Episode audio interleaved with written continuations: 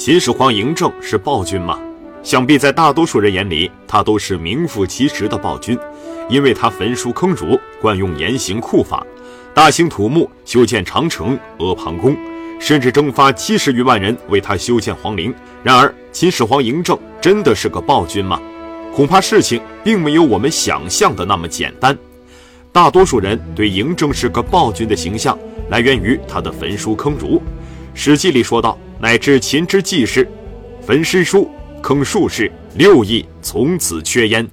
诗书是指除了秦国的典籍著作，其余的没经过官方认可的书籍。秦始皇嬴政为什么要焚书呢？原因起源于一场宴会，博士长官周清晨趁机拍起了皇帝的马屁。敬祝酒词之时，一位叫做淳于勇的博士又请求设立分封制度。他认为分封制在皇帝遇到突发事件的时候就可以做出反应。嬴政知道这是旧势力在向自己这个新生的帝国发出的挑战，什么都可以妥协，唯独在国家统一面前绝不能再心慈手软了。李斯就在这个时候给嬴政提建议，说秦国想要真正的统一，就要把诸子百家留下来的著作全部烧毁，他们是影响帝国稳定最重要的不安定因素。嬴政觉得依靠百姓自己规范思想太慢了，也太难了。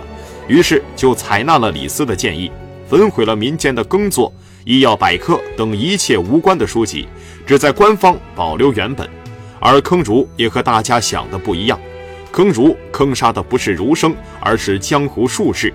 术士就是古代自称能够炼制丹药，让人达到长生不老的目的。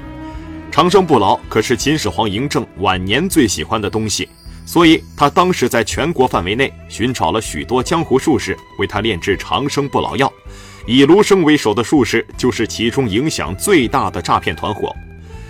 嬴政派遣卢生替他寻找长生不老药，还给了他许多金银财宝。但是，古代的炼丹其实都是化学反应，不仅不能长生不老，而且对人体是非常有害的。卢生想必也是知道长生药注定失败，于是就干脆卷铺盖走人了。嬴政终于知道自己是上当受骗了，于是大发雷霆之怒，亡我一世英名竟输在一群江湖术士手里。嬴政越想越气，于是就下令把咸阳城内所有的江湖术士全部坑杀。这就是历史上有名的焚书坑儒。焚书虽然在一定程度上阻碍了秦国文化的传播和发展，但是却在加强全国人民的思想统治上发挥了重要的作用。而坑儒，人家坑杀的是江湖骗子，对秦国的百姓来说未必不是一件好事。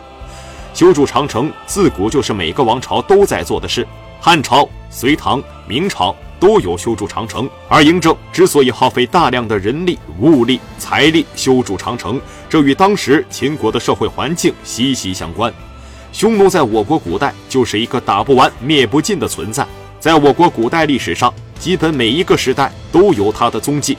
基本上，匈奴这个民族就是我们中华民族永远的敌人。而当时的秦国边境经常受到匈奴人的侵袭，百姓生活在水深火热之中。为了维护秦国的太平盛世，为了保证边境百姓生命财产安全，嬴政可没少下功夫。他先派遣大将蒙恬带领几十万精兵强将，常年驻守在边境地区。但是匈奴人死不罢休，经常侵入秦国。长此以往，势必会对秦国的军事造成诸多不良的影响。于是，嬴政就派遣蒙恬大将军带领三十万民工来边境修筑长城，把匈奴永远封锁在秦国之外。但是，修建长城可不是一件容易的事，很多百姓在修筑过程中不堪重负，失去了年轻宝贵的生命，造成百姓怨声载道，遭到秦国百姓极大的不满。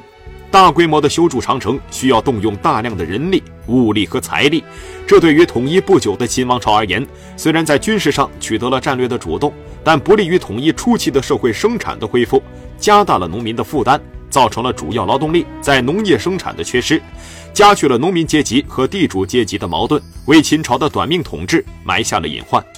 说秦始皇是暴君，还有一个重要的原因，那就是他的法律过于严苛，奴役百姓。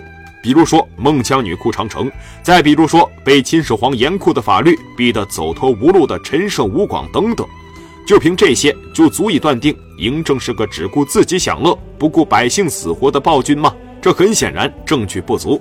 然而，根据相关的考古发现，在湖北云梦县发现了距今约两千多年的竹简，上面详细的记载了秦朝的法律内容，让世人揭开了秦朝的另外一番面貌。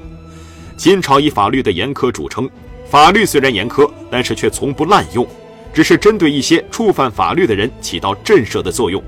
相反，秦朝的法律还十分注重民生，有很多保护农业生产的法律，有很多让百姓休养生息的措举。而陈胜吴广起义的原因，也可以在秦国的法律中找到答案。根据相关的研究表明，在秦国服役的人迟到了，最多就处罚一副盔甲；如果要是遇上下雨，还可以免除处罚。这和《史记》中描述的超过规定时间就要被问斩大相径庭。而且法律中还明确规定。允许犯人农忙时回家，试问一个人性化的法律还能叫严苛吗？也许有人会说，嬴政征发七十万人修建秦始皇陵，这总该是他为自己修建的浩大工程吧？关于嬴政修建皇陵的原因有很多，有的说是为了彰显秦国的伟大，突出秦国国力的强盛，震慑秦国的百姓，让百姓从心里臣服于秦国，以此达到加强自己统治的目的。也有人说，嬴政是想把秦国这个辉煌的国度带入地下，自己虽然死了，但在地下依旧可以统治自己的国家。根据考古发现，秦始皇陵的构造确实是依照当时秦国的地理位置一一复刻上去的，上据天文，下据地理，以水银为百川江河大海，规模十分庞大震撼。但事实的真相到底如何，我们不得而知。期待更多的考古发现能解除我们内心的疑惑吧。纵观中国古代几千年的发展，有哪个帝王不耗费巨资修建自己的陵墓呢？嬴政作为开天辟地的第一个自称皇帝的人，难道不可以将自己的陵墓修得豪华一点吗？但是纵观秦始皇嬴政在位期间，统一全国文字，让百姓交流不受语言限制；统一货币，度量衡，让商业发展更加便捷。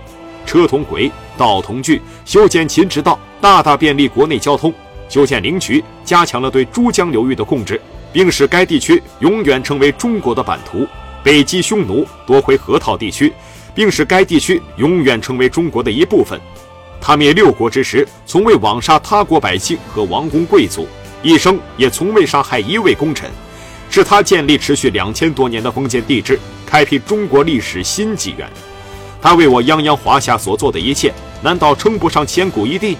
流传两千多年的暴君骂名，不应该就此停息吗？